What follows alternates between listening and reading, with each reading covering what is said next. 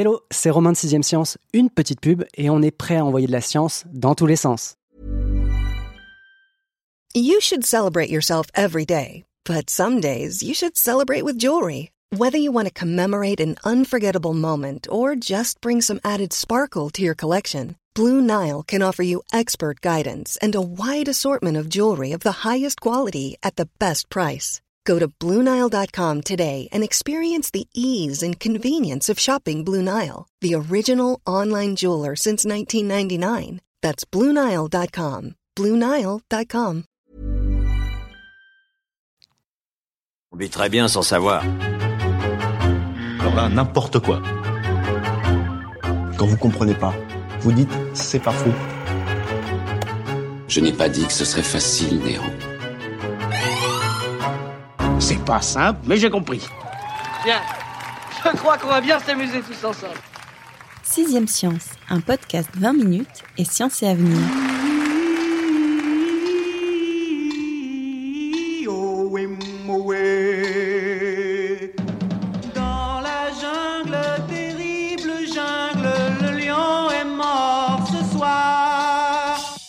Merci Henri, mais tu t'avances un peu trop. Le roi des animaux n'a pas rugi son dernier mot. Ne nous mentons pas, il n'est pas non plus au mieux de sa forme. 90% de sa population aurait disparu en 200 ans. Des plaines d'Afrique à l'Asie, sa survie ne tient qu'à un fil et un tout petit, un brin d'ADN. Étudier le matériel génétique du lion serait la meilleure parade à un péril plus grand que le braconnage ou la réduction de l'habitat, la consanguinité. Plus vulnérable au virus, moins bon reproducteur, sous sa crinière imposante, le lion moderne n'emmène pas large. Pour rendre sa superbe génétique à sa majesté, il va falloir mettre la main à la pâte, notamment en revoyant toute la politique de croisement et de réintroduction en milieu naturel. Cet épisode, comme tous ceux consacrés au règne animal, porte sa griffe à elle. Aguets, prête à bondir sur son micro, vous aurez reconnu la journaliste omnivore et chef du service enquête de Sciences et Avenir, Rachel Mulot. Bonjour Rachel. Bonjour. En fait, euh, je voulais préciser que je suis flexitarienne. Flexitarienne, très bien. C'est-à-dire que euh, je suis principalement végétarienne, mais que je mange de la viande, du poisson occasionnellement et principalement quand mes proches le prépare avec amour. C'est bon à savoir. Alors je reviens sur le terrain de nos lions. Euh, 9 sur 10, on l'a dit, hein, on aurait disparu euh, en deux siècles. C'est un chiffre quand même assez fou. Je l'ai découvert en, en, lisant ton dossier. Tu, tu écris que le lion était autrefois l'un des grands carnivores les plus répandus au monde et désormais il est classé comme vulnérable, hein, donc sur la liste rouge de l'Union internationale de conservation de la nature, UICN. Qu'est-ce qui fait? Comment on en arrive là? Alors, les chiffres, c'est que 40% des lions d'Afrique, hein, qui étaient estimés entre 29 000 et 32 000 individus, ont disparu au cours des trois dernières générations.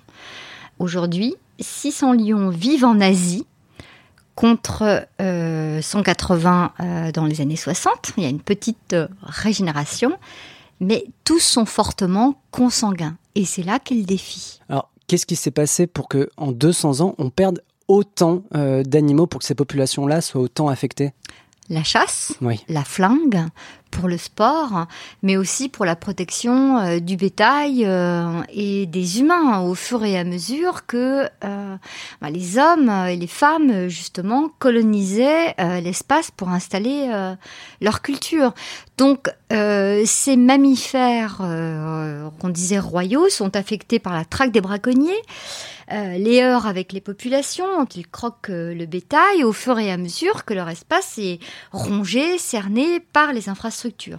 En poussant très royalement, un rugissement bestial. Majesté, tu ne te bouges pas. Vive le roi, vive le roi, vive le roi, merde alors. Vive le roi, vive le roi, merde. Entre le 19e et le XXe siècle, les populations de lions qui étaient présentes dans le sud-ouest de l'Eurasie ont été totalement éradiquées et d'autres on se tourne vers l'Afrique, en particulier donc le lion de Barbarie, le lion du Cap, ou même les espèces endémiques du Moyen-Orient, se sont éteints en Afrique du Nord euh, au cours du XXe siècle. Ouais, donc on parle carrément d'extinction de sous-espèces parmi les lions. Exactement. Oh, c'est carnivore. Oh, Tu ne sais pas où est Simba? Mais il était pas avec toi Alors, on a une extinction et à côté de ça, on a un autre problème qui est assez conséquent. Tu en as donné tout à l'heure la définition, c'est celui de la consanguinité. Moi, j'ignorais hein, totalement que le lion pouvait souffrir de, de consanguinité. Quelles sont les causes? Eh bien, c'est justement leur diminution terrible en nombre, 90%, et en si peu de temps, 200 ans, enfin, si on compare au temps de l'évolution, c'est rien, 200 ans, ainsi que la réduction, la fragmentation de, leur habitat. Celui qui en parle le mieux, c'est le biologiste moléculaire américain Stephen O'Brien, qui est réputé un des meilleurs spécialistes mondiaux de la génomique des lions et de leur conservation, et il s'en inquiète en ces termes. Je le cite. Bien que les efforts de conservation contribuent à l'augmentation de la population en taille après des siècles de déclin, le remarquable manque de diversité génomique de ces félins les rend fragiles.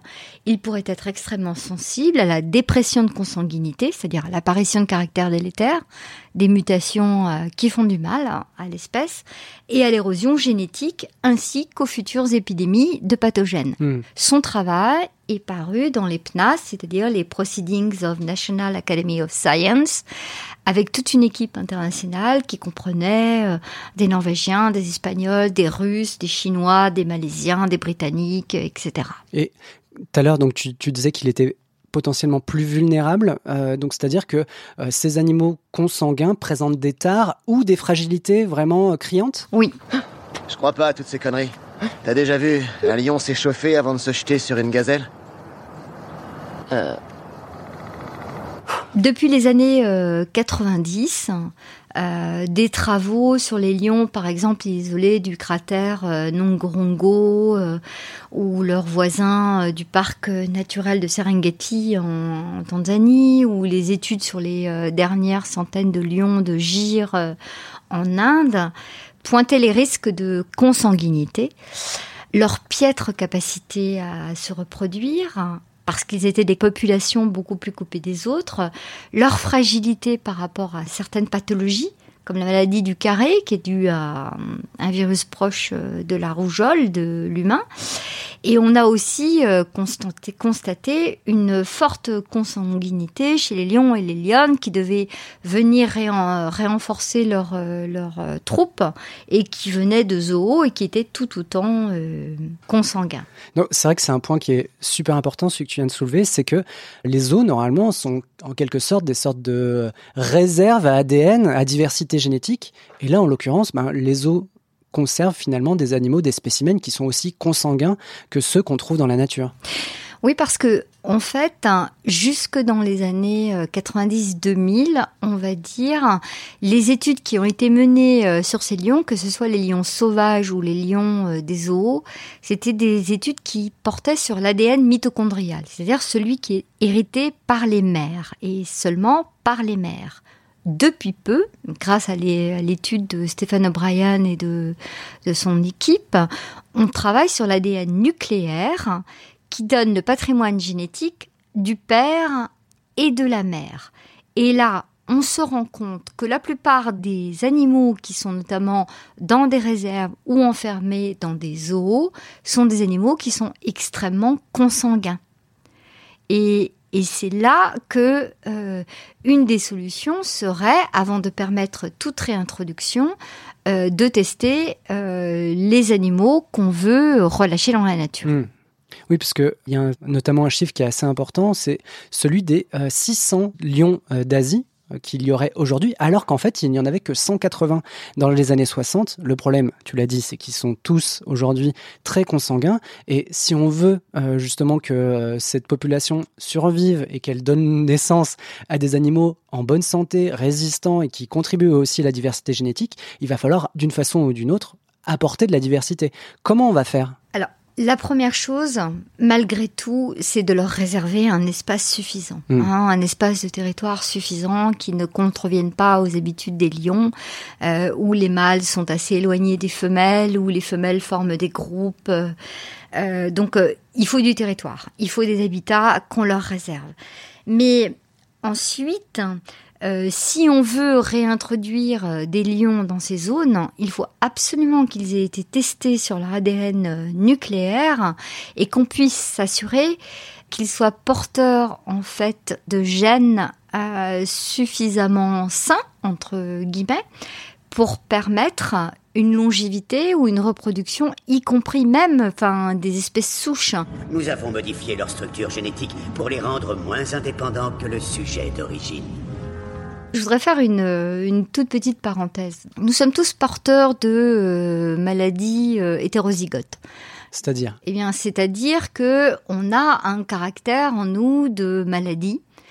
Et la maladie ne se déclarera que si on fait un enfant avec une, euh, si jamais on est une femme avec un homme euh, qui portera le même gène hétérozygote. Mmh. Du coup, on arrive aux maladies homozygotes et ce sont celles qui euh, produisent euh, effectivement des, euh, des, des, mutations délétères et qui vont être dommageables pour l'espèce. Okay. Ça vaut pour les lions, ça vaut pour nous. Donc, L'intérêt de ce que propose Stephen O'Brien, et, euh, donc qui est un Américain, et tous ses, euh, tous ses collègues, c'est d'essayer de tester les lions et d'éviter de réintroduire en milieu naturel des lions qui auraient été élevés en zoo, en parc, etc. et tout, et qui pourraient éventuellement transmettre aux femelles euh, le même gène de, de, maladie qui va conduire euh, justement à l'affaiblissement de l'espèce. Mmh. Parce que on s'est rendu compte que les lions consanguins portaient des euh, variantes de la maladie de Carré, par exemple, et ou d'autres, et donc qu'ils s'affaiblissaient. Et les lions les plus consanguins ont jusqu'à dix fois moins de testostérone que les autres lions ce qui peut paraître euh, terrible. Et en fait, ça peut être juste euh, un effet de l'évolution. Mmh. Certaines espèces, si elles n'ont pas la place et la diversité euh, génétique nécessaire, sont appelées à disparaître. Ok. Le lion ne s'associe pas avec le cafard. Et est-ce qu'on peut mélanger ou imaginer mélanger des sous-espèces de lions pour justement euh, les sauver? Oui, oui, on peut le faire, mais à condition, encore une fois, de faire ces tests. C'est-à-dire qu'il faudra et là, c'est un, un, énorme travail. C'est que bon, les zoos conservent en leur sein différentes espèces de lions, de lionnes, ou espèces ou sous-espèces, et pensent que demain, ils pourraient être utilisés pour la réintroduction. Mais tant qu'on ne les aura pas testés, on ne saura pas dans quel milieu les réintroduire au mieux. Mmh. Et c'est ça qu'apporte l'étude de Stephen O'Brien qui est parue dans les PNAS, c'est-à-dire que sans test génétique, sans la génétique, on ne peut pas espérer en fait maintenir des populations de lions viables. Mmh. Pas des dégénérés, mais euh, des lions qui auront peu de chances de se reproduire et peu de chances de survivre. Ok. Est-ce qu'il y a d'autres populations, enfin d'autres espèces d'animaux qui sont aussi menacées par la consanguinité? On l'a dit, hein, c'est un enjeu mais primordial pour la survie du lion. Est-ce que c'est le cas pour d'autres animaux? Alors, la consanguinité, elle est toujours liée en fait à la réduction, à la fragmentation du territoire.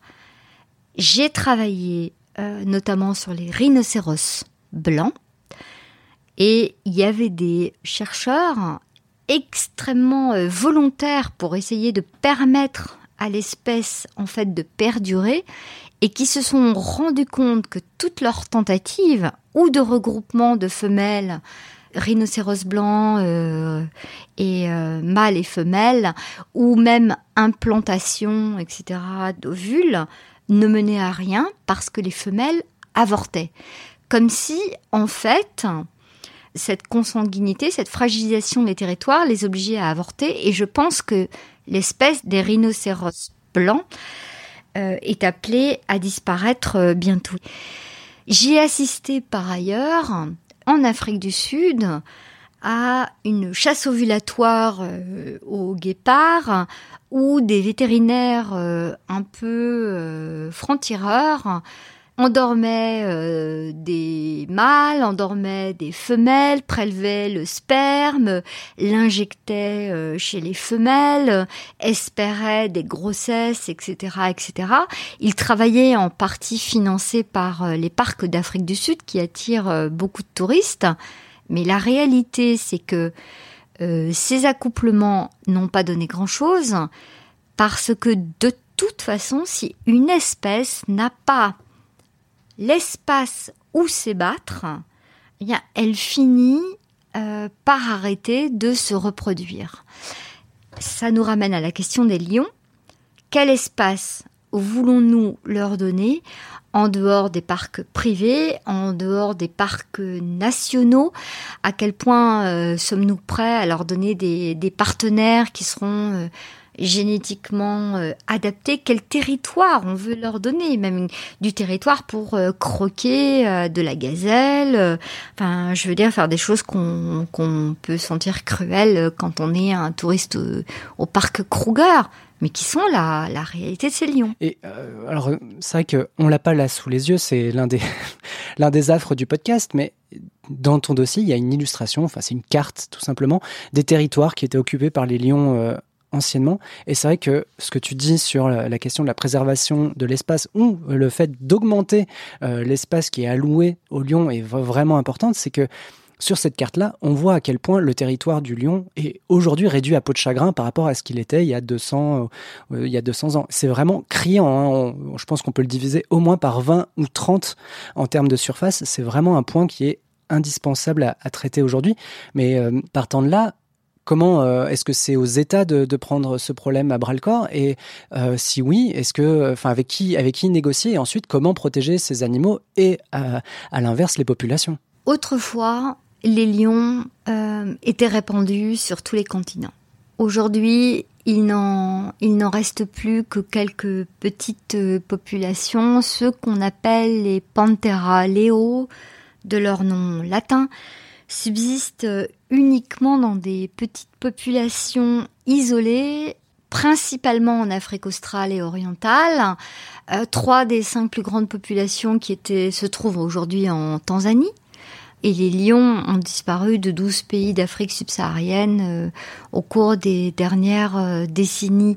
Et en fait, de ces minuscules groupes reliques ne subsisteraient plus aujourd'hui qu'entre 29 000 et 39 000 individus matures, lion ou lionne, c'est-à-dire capables de s'accoupler et de se reproduire.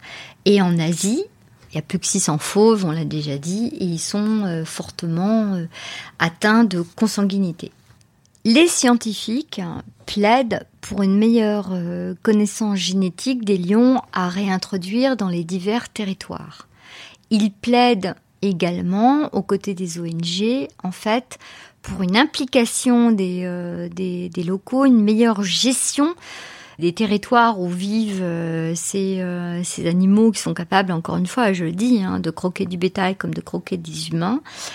Et ça fait d'énormes progrès on peut pas non plus, on peut plus aujourd'hui, au XXIe siècle, faire des réserves policières où on se contenterait euh, de protéger une biodiversité derrière de, grandes frontières. Il faut absolument y impliquer euh, les locaux, les gens qui sont concernés directement par euh, les pertes que peuvent faire les animaux. Et c'est un problème politique compliqué et jusqu'à quel point nos politiques sont prêts à s'engager, mais ça, je ne pourrais pas le dire. Oui, oui, j'imagine, c'est une question compliquée. Bon, euh, on a quand même pas mal noirci le tableau. Comment toi, tu ressors de la rédaction de ce dossier? Est-ce qu'on a des raisons de croire que euh, la génétique, si jamais justement elle est appliquée à mieux connaître les animaux pour faciliter leur réintroduction et la reproduction, est-ce que on a des raisons de croire que ça peut sauver le lion? Alors je disais, il y, a, euh, il y a 20 ans, il y a 30 ans, on avait des résultats sur l'ADN mitochondrial qui n'avaient pas convaincu les conservateurs. Aujourd'hui, les chercheurs ont travaillé sur l'ADN nucléaire, donc en fait les legs génétiques des pères et des mères. Et ils arrivent à avoir une meilleure carte euh, des lions de la planète, où qu'ils se trouvent. Et euh, en plus, ces tests, on pourrait les appliquer à tous les lions qui sont dans des réserves ou dans, dans des zoos. Ce qui est important, c'est que les dernières analyses génomiques ont montré que les lions, euh, par exemple d'Afrique euh, centrale, étaient étroitement liés aux lions d'Afrique australe, plutôt qu'à ceux du Nord, contrairement à ce qu'on pensait avant. Et donc ça pourrait constituer un creuset pour renforcer les troupes de l'Ouest. Euh, les résultats de, cet ADN euh, nucléaire euh, montrent aussi une relation plus étroite, même si c'est incongru géographiquement, entre les lions d'Afrique du Nord et euh, ceux d'Asie, plutôt qu'avec les lions euh, d'Afrique de l'Ouest. Ça pourrait provenir de couloirs de migration entre l'Afrique subsaharienne et le Proche-Orient, qui ont peut-être existé par le passé via le bassin du Nil, etc., etc. Mais enfin, comme on arrive à mieux comprendre la cartographie de tous ces lions, on sait mieux aujourd'hui qui réintroduire où. Connaître le parent le plus proche du lion de Barbarie ou de l'Atlas, qui ont été exterminés euh, par les chasseurs hein, pour leur tableau, euh, mais dont il subsisterait quelques descendants hybrides dans les euh, zoos marocains, ça pourrait euh, guider les euh, tentatives de réintroduction potentielle. Et enfin, euh, la découverte euh, des parents vivants euh, des plus proches lions indiens, ça peut également éclairer les futures tentatives de restauration et de croisement. Donc, en fait, comme me disait un des chercheurs, c'est un peu comme si on voulait restaurer Notre-Dame à l'ancienne. On pourrait retrouver les patrimoines génétiques les plus anciens des lions, essayer de faire en sorte de préserver des poches de population. À ce moment-là, et là c'est politique, il faut leur donner le maximum d'espace et on pourra espérer que le lion revienne en majesté. Ok, donc plutôt encourageant. En tout cas, c'est une piste, et si elle est ignorée, ce serait de la faute des politiques. C'est bien noté. Ne vendons pas la peau du lion avant de l'avoir sauvé. Le gros félin est loin d'être sorti d'affaire. Ce qui compte, c'est de réagir. À notre niveau, pas grand chose à faire, sinon prendre conscience de la situation dans laquelle nous avons mis les lions et tant d'autres animaux, on l'a dit. Parce qu'il faut bien commencer quelque part, attaquer comme moi par la lecture du dossier de Rachel, ce sera un bon début. Rachel, t'es comme à la maison désormais à 6ème Science, hein. je crois d'ailleurs qu'on ne va pas tarder à se retrouver, on a un épisode prévu sur la fonte du pergélisol, si je dis pas de bêtises. Oui, effectivement, euh, le, le sol se dérobe sous le pied, les pieds des Russes. Très bien. Avec euh, des catastrophes écologiques en cascade.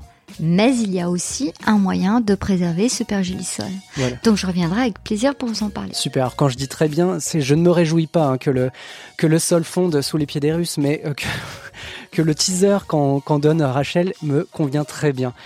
Bon, pour me brosser, à mon sens, dans le sens du poil ou dans l'autre, hein, vous avez le choix, je vous invite à nous trouver dans le grand parc à podcast qu'iTunes, les saisies des étoiles à foison.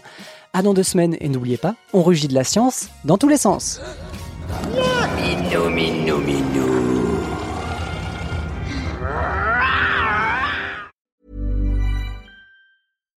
Deserves the best, and there's no better place to shop for Mother's Day than Whole Foods Market. They're your destination for unbeatable savings, from premium gifts to show-stopping flowers and irresistible desserts. Start by saving 33% with Prime on all body care and candles. Then get a 15-stem bunch of tulips for just $9.99 each with Prime. Round out Mom's menu with festive rosé, irresistible berry chantilly cake, and more special treats. Come celebrate Mother's Day at Whole Foods Market. Hi, I'm Daniel, founder of Pretty Litter. Cats and cat owners deserve better than any old fashioned litter. That's why I teamed up with scientists and veterinarians to create Pretty Litter. Its innovative crystal formula has superior odor control and weighs up to 80% less than clay litter. Pretty Litter even monitors health by changing colors to help detect early signs of potential illness. It's the world's smartest kitty litter. Go to prettylitter.com and use code ACAST for 20% off your first order and a free cat toy. Terms and conditions apply. See site for details. On ne va pas se quitter comme ça. Vous avez aimé cet épisode? Sportif, généraliste, sexo ou scientifique, varié mais toujours bien informé. Découvrez les autres podcasts de la rédaction 20 minutes sur votre application d'écoute préférée ou directement sur podcast au pluriel.20minutes.fr. Et merci de nous avoir écoutés.